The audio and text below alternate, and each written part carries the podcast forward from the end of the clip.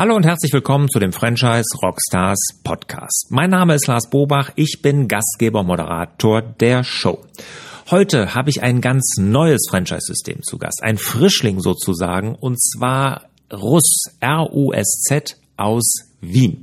Ich spreche mit dem Gründer Sepp Eisenriegler und zwar wird er auch der Lobbyist mit Lötkolben genannt.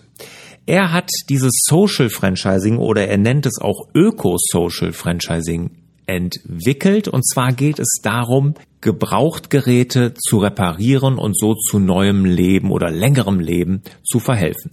Warum das Social Franchising ist, warum das ökologisch wertvoll ist und worauf er besonders bei Franchise-Nehmern achtet, das alles verrät er uns hier in diesem Interview.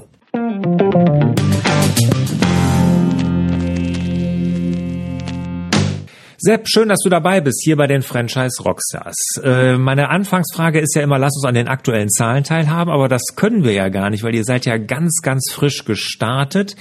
Erzähl uns aber erstmal bitte, was hinter deinem Franchise-System steht. Also, wofür steht erstmal das Kürzel und was bietet ihr überhaupt an? Also zuerst einmal, es handelt sich um ein sogenanntes Social Franchising System. Und darauf können wir später noch zu sprechen kommen, was das bedeutet. RUS-Franchising bedeutet, dass wir mit dem Reparatur- und Servicezentrum äh, RUS in Wien beginnend, das ist unser erstes Mitglied, bald einmal den gesamten Dachraum erobern wollen, also Deutschland, Österreich, die Schweiz. Und dann äh, ab dem dritten Jahr auch andere EU-Mitgliedstaaten äh, erreichen wollen weil wir nach langem Lobbying für Kreislaufwirtschaft, für langlebige Elektrogeräte, für reparaturfreundlich konstruierte Elektrogeräte langsam Sorge kriegen bei diesem Rückenwind der EU-Ordnungspolitik, dass die bestehende Reparaturinfrastruktur in der EU nicht ausreicht. Und nachdem wir Erfahrung haben seit 22 Jahren immer schon das verfolgt, was äh, das Kreislaufwirtschaftspaket und der EU Green Deal jetzt vorschreiben, bereits erfüllen, äh, dass wir damit genau im Trend der Zeit liegen. Okay, jetzt hast du schon angedeutet im Groben, was ihr macht. Ihr macht Reparatur und Service von Haushaltsgeräten. Erklär Ganz mal, was genau. genau, welche Geräte ihr da repariert. Naja, das beginnt bei den großen weißen Geräten, die man auch Weißware nennt, also von der Waschmaschine über den Geschirrspüler, den Trockner bis hin zum Elektroherd. Das machen wir vor Ort. Äh, und die vielen Werkstattreparaturen, wo es um eher kleinere Geräte geht, das ist durchaus zumutbar, dass unsere Kunden diese Geräte in die Werkstatt bringen und dort werden sie auch repariert. Im Durchschnitt nach zwei bis drei Wochen wieder ausgefolgt zur Begeisterung. Zufriedenheit wäre zu wenig unserer Kunden. Ja. Und da steht ein sozialer Aspekt dahinter, hast du ja schon auch gerade angedeutet, hast ja auch gesagt, das ist ein Social Franchising, komme ich gleich auch nochmal drauf äh, zu, äh, zurück. Ähm, jetzt ganz, ganz konkret, welcher soziale Gedanke nochmal auf den Punkt gebracht steht dahinter? Der soziale Gedanke besteht darin, dass wir die Facharbeiter, die wir ohnehin äh, auf dem Arbeitsmarkt nicht finden, dass wir die aus der Arbeitslosigkeit herausholen und über ein eigenes Ausbildungssystem äh, in diese Qualitätsstufe bringen, äh, die wir brauchen. Und ich glaube nicht, dass ich übertreibe, wenn ich sage, bei uns arbeiten die besten aller Reparaturtechniker und Servicetechniker in ganz Österreich. Ja, das ist, das ist auf jeden Fall mal ein Wort. Ähm, das ist jetzt der soziale Bereich, aber es hat ja auch einen Nachhaltigkeitsbereich, der da ja auch mit reinspielt. Ne? Also Richtig, also, und äh, deshalb haben wir auch die längste Zeit überlegt, sollen wir das nicht ökosoziales Franchising nennen, was wir anbieten, äh, weil die ökologische Dimension eine ganz, ganz wichtige Rolle spielt. Die Verlängerung der Produktnutzungsdauer äh, ist nicht nur der größte Beitrag zur Ressourcenschonung, sondern ist auch ein riesiger Beitrag zum Klimaschutz. Um ein Beispiel zu bringen, Zitat aus einer UN-Studie, äh, nennt sich Global Resources Outlook 2019. Da ist drinnen ein Hauptergebnis, dass die Hälfte aller globalen Kohlenstoffemissionen äh, durch äh, die Entnahme von Rohstoffen und deren Weiterverarbeitung äh, zu Produkten resultiert. Und wenn man sich diesen Wert einmal auf der Zunge zergehen lässt, dann weiß man auch, was es für eine Bedeutung hat, alle Produkte, die wir nutzen, länger zu nutzen. Das ist natürlich voll im Trend. Das finde ich super, aber das ist, äh, ist das denn ein Trend jetzt, da muss ich mal ganz ab jetzt vom Franchising mal was fragen, weil mich das auch interessieren wird, wenn du wirst dich da ja auskennen. Äh, ja, Trend, glaube ich, ist es, ne? aber ich habe das Gefühl, der ist bei der Mehrheit noch nicht so richtig angekommen. Ich meine, wir sind eine Wegwerf-Konsumgesellschaft. Hast du das Gefühl, dass der wirklich auch bei der Mehrheit der Bevölkerung ankommt? Äh, noch nicht bei der Mehrheit, aber bei einer wachsenden Minderheit.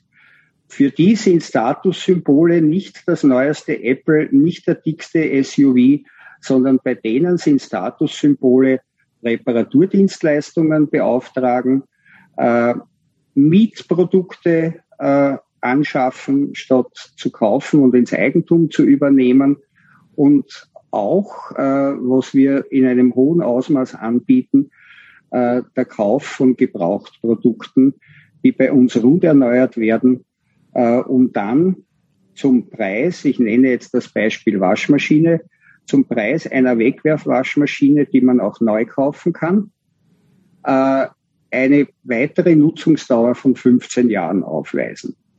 Also unsere Miele, und das ist als österreichisches Spezifikum, unsere alten Eudora-Waschmaschinen äh, sind noch so technisch konstruiert, äh, dass sie für insgesamt 30 bis 40 Jahre gebraucht werden können. Und das aber auch zum ökonomischen Vorteil, also um das Geldbörsel zu schonen von den Konsumentinnen. Äh, denn diese 350 Euro Waschmaschinen, die man heute neu kaufen kann, sind als Wegwerfgeräte konzipiert vom technischen Design und haben zum Teil auch Zollbruchstellen eingebaut, äh, um dann äh, die Konsumentinnen und Konsumenten zu zwingen, Neugeräte zu kaufen. Aber das ist das alte lineare Wirtschaftssystem und von dem wollen wir ja jetzt weg. Wir wollen jetzt äh, ein kreislauffähiges Wirtschaftssystem ansteuern und da sind wir ganz vorne mit dabei. Jetzt muss dahinter ja irgendeine Mission stecken, irgendeine Geschichte. Und äh, erzähl doch mal, wie du da drauf gekommen bist, das anzubieten. Ja, also dann muss ich sozusagen äh, mich ein bisschen outen. Ich bin von meiner Ausbildung her AHS-Lehrer. Ich glaube, in Deutschland sagt man Gymnasiallehrer dazu. Mhm. Hauptfach Geografie. Äh, und da äh, kam ich schon in ganz jungen Jahren. Das war jetzt das Outen? Das war das Outen, ja. Als ich Lehrer bin. Jetzt habe ich ja, wer weiß, was erwartet, und dann erzählst du mir, dass du Lehrer bist, um Gottes Willen. Also das war nicht so großartig. Okay. Nee. Na, vielleicht fallen mir noch andere Dinge ein, die ich erzählen kann zum Erstaunen des Interviewers. Ja. Äh, jedenfalls habe ich aus dieser Zeit äh, mitgenommen, äh, dass wir auf einem Planeten leben, äh, und viel zu äh, verschwenderisch mit den nicht regenerativen Rohstoffen umgehen. Und das hat mich dann in weiterer Folge in meiner Erwerbsbiografie äh, dazu gebracht, dieses Reparatur- und Servicezentrum in Wien zu gründen. Äh, und gegen alle Widerstände, die es für einen Reparaturbetrieb auch heute noch gibt, äh, meinen Kopf durchzusetzen, also Kopf durch die Wand äh, und jetzt äh, bin ich am Ernten der gesäten Früchte. Also ich wurde schon in der Zeit, in, einer, in einem ganzseitigen Österreich-Interview, äh, genannt, der Lobbyist mit Lötkolben. Und das ist, glaube ich, eine sehr gute Kurzbeschreibung dessen, was ich tue. Äh, ich glaube, wir haben in den letzten 30, 40 Jahren äh, die EU-Kommission so weit gebracht, dass sie schlussendlich 2015 mit dem äh, Kreislaufwirtschaftspaket als ordnungspolitisches Instrument herausgerückt ist. Und äh, seitdem sind wir mit noch mehr Feuereifer dabei, um diese Kreislaufwirtschaft zur Umsetzung zu bringen. Okay, also das, ähm, das steht, ist eine Mission dahinter, um, um da R-U-S-Z oder Russ, wie du das nennst. Also man, genau. man spricht wirklich den, den, das Wort aus und nicht die Abkürzung, ja. So ist es. Und das SZ, das kennen wir vielleicht noch aus unserer Jugend in Großbuchstaben, war immer äh, die Schreibweise für ein scharfes S. Ja, also Russ macht. Ja. Jetzt sagtest du, ähm, in Wien gestartet mit deinem eigenen Center. Ihr sagt, ihr hast ja auch einen Franchise-Nehmer schon, hast du mir im Vorgespräch ähm, verraten. Der sagst ja, der ist groß. Stell doch mal vor, wie dieser eine Franchise-Nehmer, den er gerade hat, was das für ein Betrieb ist, was der macht, wie, vielleicht auch wie viel Umsatz, wie viel Mitarbeiter und so. Mach mal ein ja. Bild, dass wir eine Vorstellung kriegen können, wie so ein Franchise-Nehmer aussehen wird in der Zukunft von Russ. Also das ist eine sehr gute Frage, denn das wollte ich ohnehin vermitteln. Wir arbeiten daran, dass wir solche Franchise-Nehmer bekommen, äh, wie der erste Franchise-Partner in Wien äh, derzeit ausschaut. Also es soll eine gewisse Größe geben, die es auch ermöglicht, eine Vielfalt an unterschiedlichen Produktgruppen äh, in unser Reparaturportfolio aufzunehmen. Wir reparieren ja nicht nur die Großgeräte vor Ort, sondern wir reparieren auch die kleineren Geräte. Da gehört die gesamte Unterhaltungselektronik dazu, also Audio- und Videogeräte. Äh, da gehören äh, die Kaffeevollautomaten dazu. Da gehört äh, jedwede Art von Küchenkleingeräten dazu, aber auch Ausreißer, die größer sind, wie zum Beispiel elektrisch betriebene Fahrzeuge für Kinder. Also wir hatten schon einen Maserati bei uns stehen, den wir repariert haben. Äh, und allerlei, woran man im ersten Moment vielleicht gar nicht denkt, also zum Beispiel Fernsehsesseln mit Motor, mit Elektromotorantrieb äh, und, und ähnliche Geräte auch. Kurz gesagt, äh, prinzipiell alles, wo Strom durchfließt, sei es jetzt über das Netz betrieben oder über Akkuleistungen.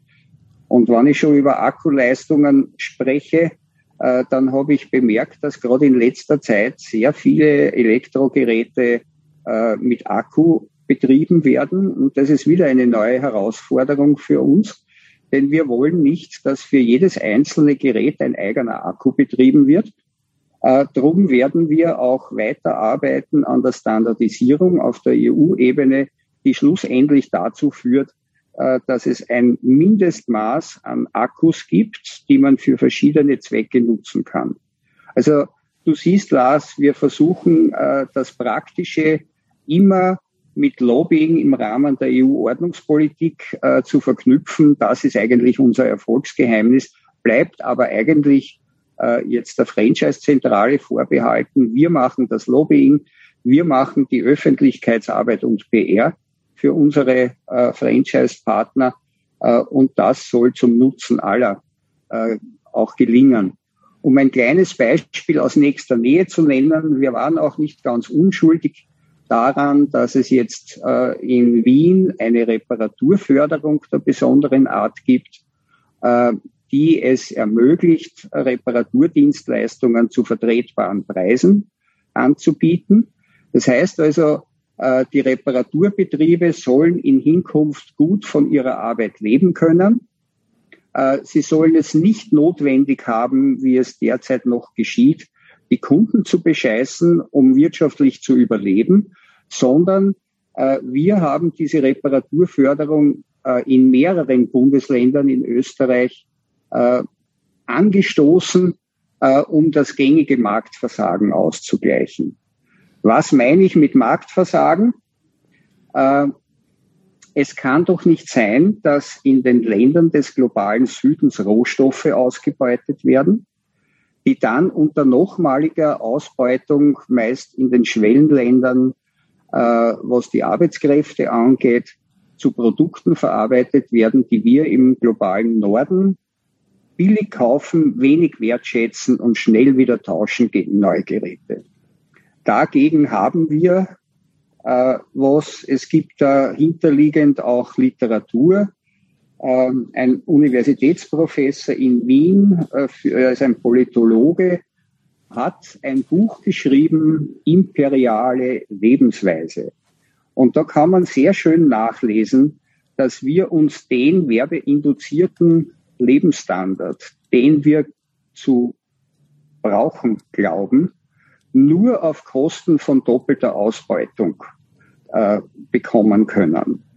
Und diese Ausbeutung sollte endlich einmal beendet werden und in ein gutes Leben für uns alle, auch im globalen Süden, übergeführt werden.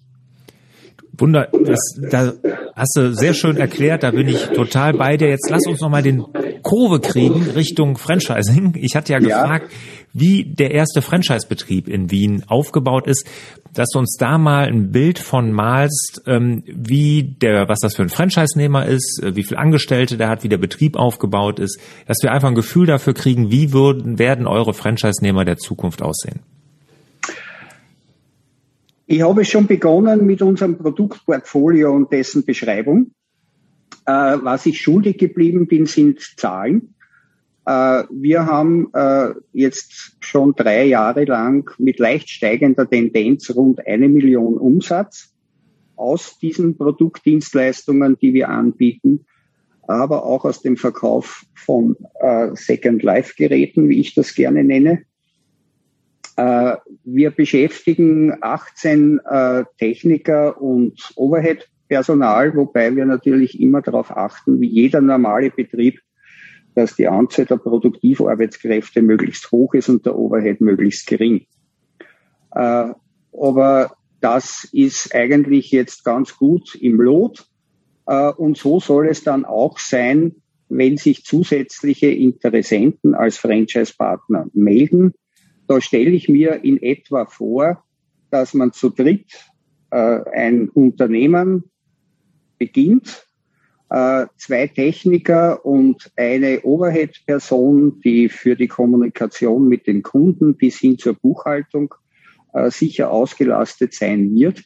Überhaupt, wenn die Reparaturen wegen irgendwelcher Reparaturförderungen zum halben Preis zu haben sind im Vergleich zu sonst, das Geschäft boomt und das soll es auch äh, bei den äh, neuen Franchise-Partnern.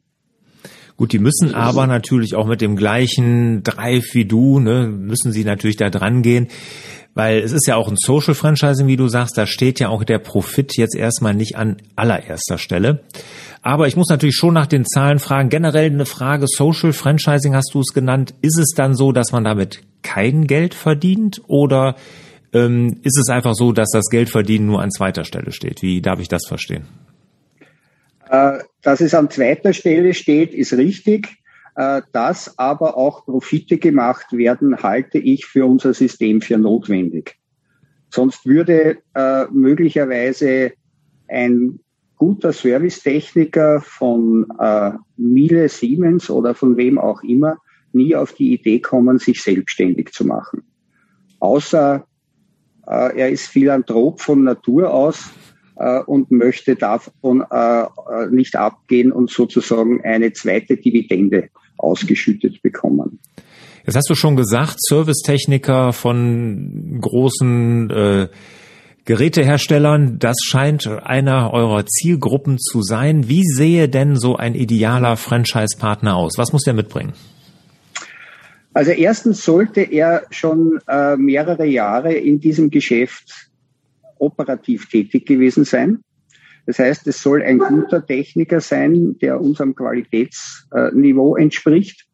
Äh, es braucht aber auch das Commitment zum Unternehmertum.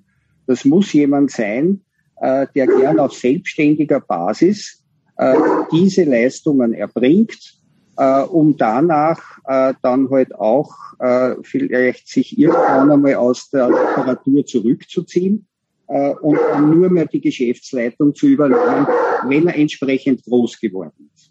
Ein Hund muss er aber nicht haben. muss er nicht, nein. Äh, na, aber Geld muss er ja auch mitbringen. Ich, wie, wie, um wie viel Eigenkapital oder welch, wie hoch ist denn das Invest, um bei euch Franchise-Partner zu werden? Naja, das geht bis zu einer Größenordnung von 100.000 Euro, je nachdem, welche Blume sich der potenzielle Franchise-Partner aus unserem äh, Strauß an Tätigkeiten, die wir unterstützen wollen, heraussucht. Also generell wäre es äh, eine gute Geschäftsidee, mit den Vorortreparaturen von Haushaltsgroßgeräten zu starten. Das ist eine der Cash-Cows, die wir unseren Franchise-Partnern empfehlen.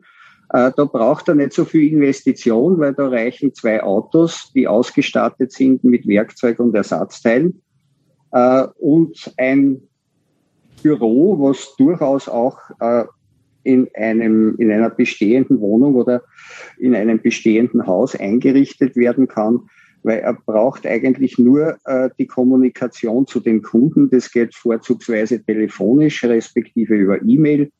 Wir haben auch äh, ein Bestellsystem, das wir Online-Bestellung nennen. Da kann jemand äh, über unsere Homepage bereits sich einen Wunschtermin äh, angeben, äh, den wir dann äh, so gut es geht auch erfüllen. Aber er kann uns vor allen Dingen im Vorab schon seine ganzen Daten schicken, insbesondere zum Gerät. Wie viel muss er denn jetzt haben, wenn er jetzt, wenn du sagst, äh, vor Ort äh, Reparatur von, von weißer Ware ist das ja, äh, ja. wie viel muss ich dann investieren, wenn du sagst, bis 100.000 ist die ja, da sind wir circa, die untere? Ja, da sind wir circa bei 40.000 Euro. 40.000 Euro, okay, ja. okay. Mhm. Wie, wie wollt ihr denn euer System aufbauen? Sucht, gebt, vergebt ihr mehrere äh, unterschiedliche Lizenzen? Sagt ihr, es gibt regionale große, die vielleicht Unterlizenzen vergeben oder gibt es nur eine Art von Lizenz?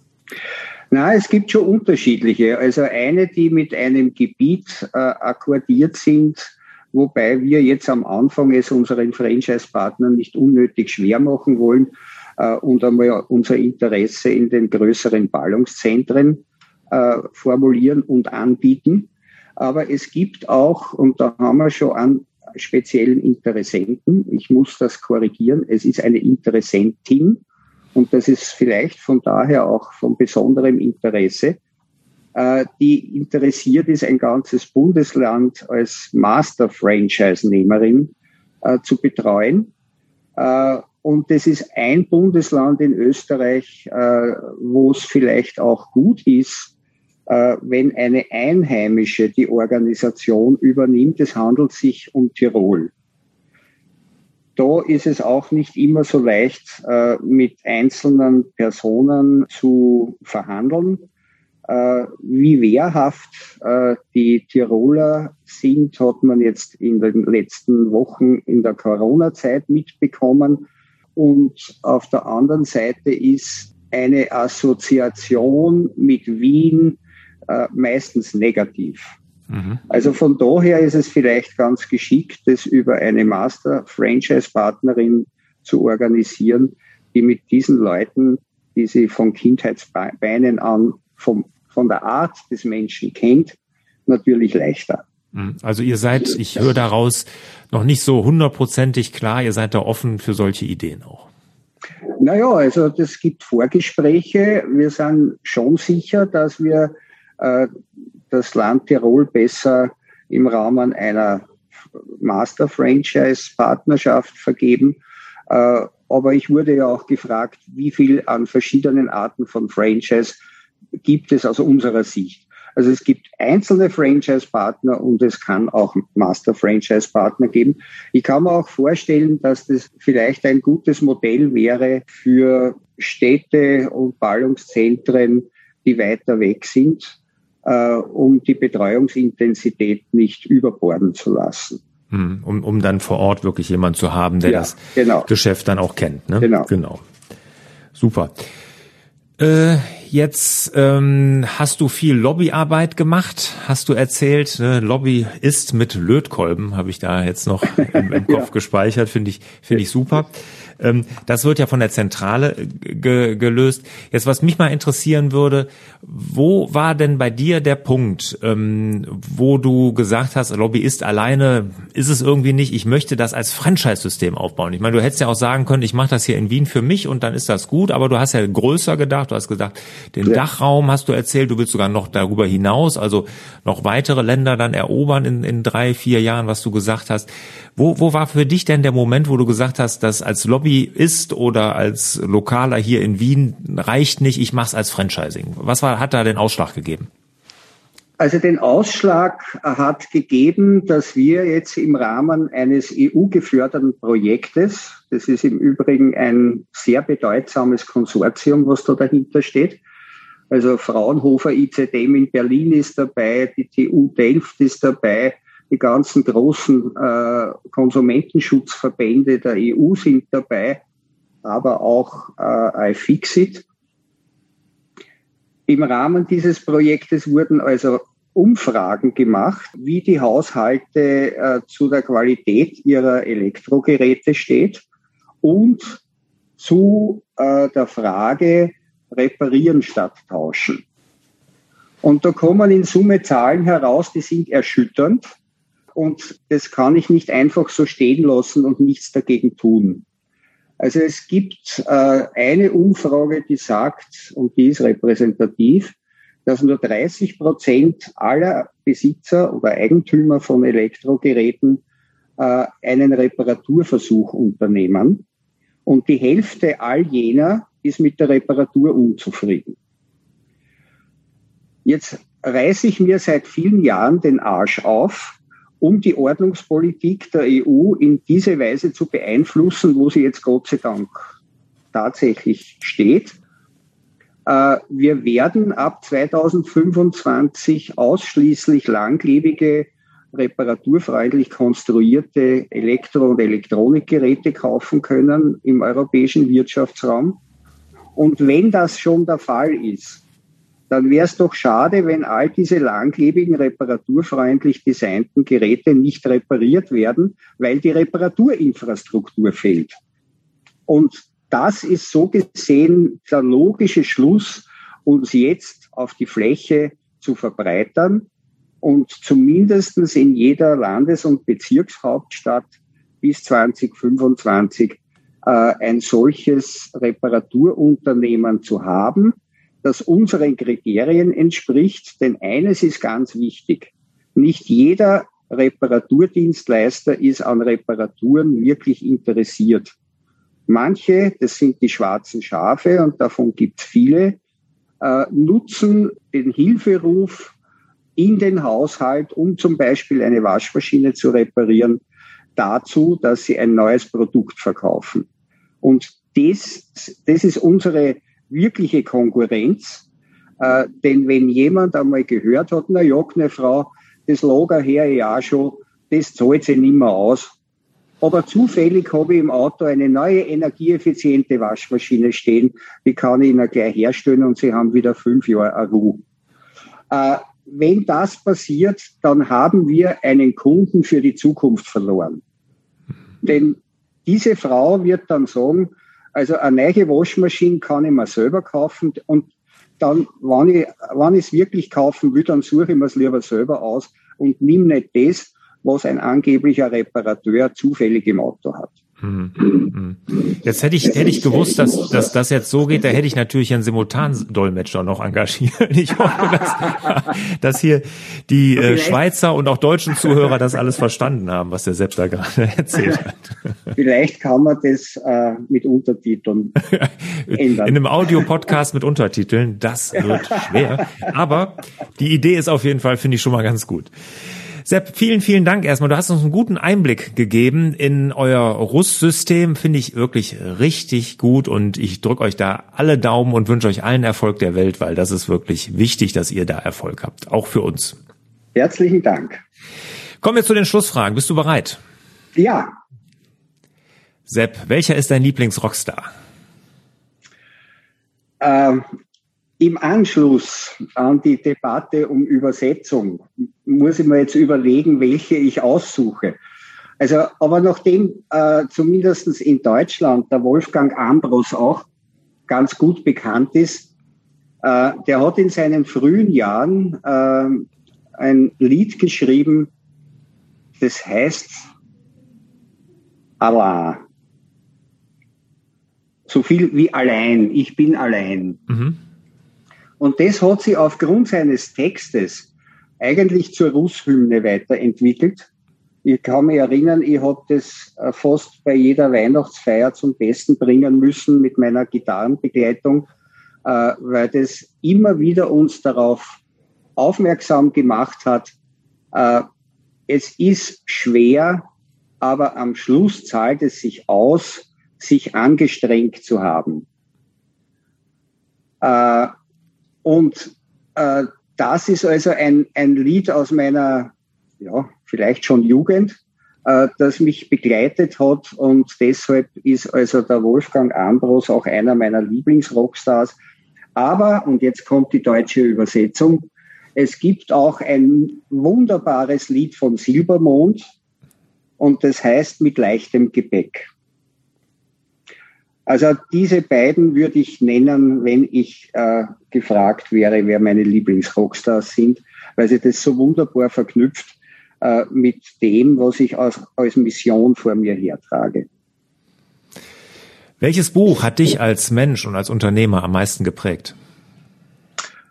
Ja, äh, spät, aber doch habe ich darauf eine Antwort. Es ist der Piketty. Kapitalismus und Ideologie.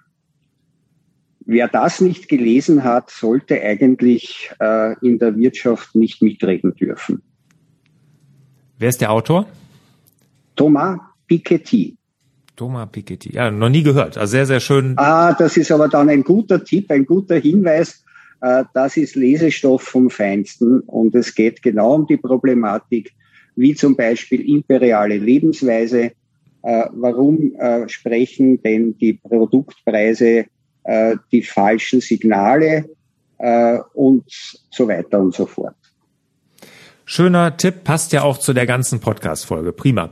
Abschlussfrage, okay. bevor wir uns verabschieden, wir die Franchise Rockstars, wir sind ja nun mal eine Online-Marketing-Agentur, da natürlich meine Frage.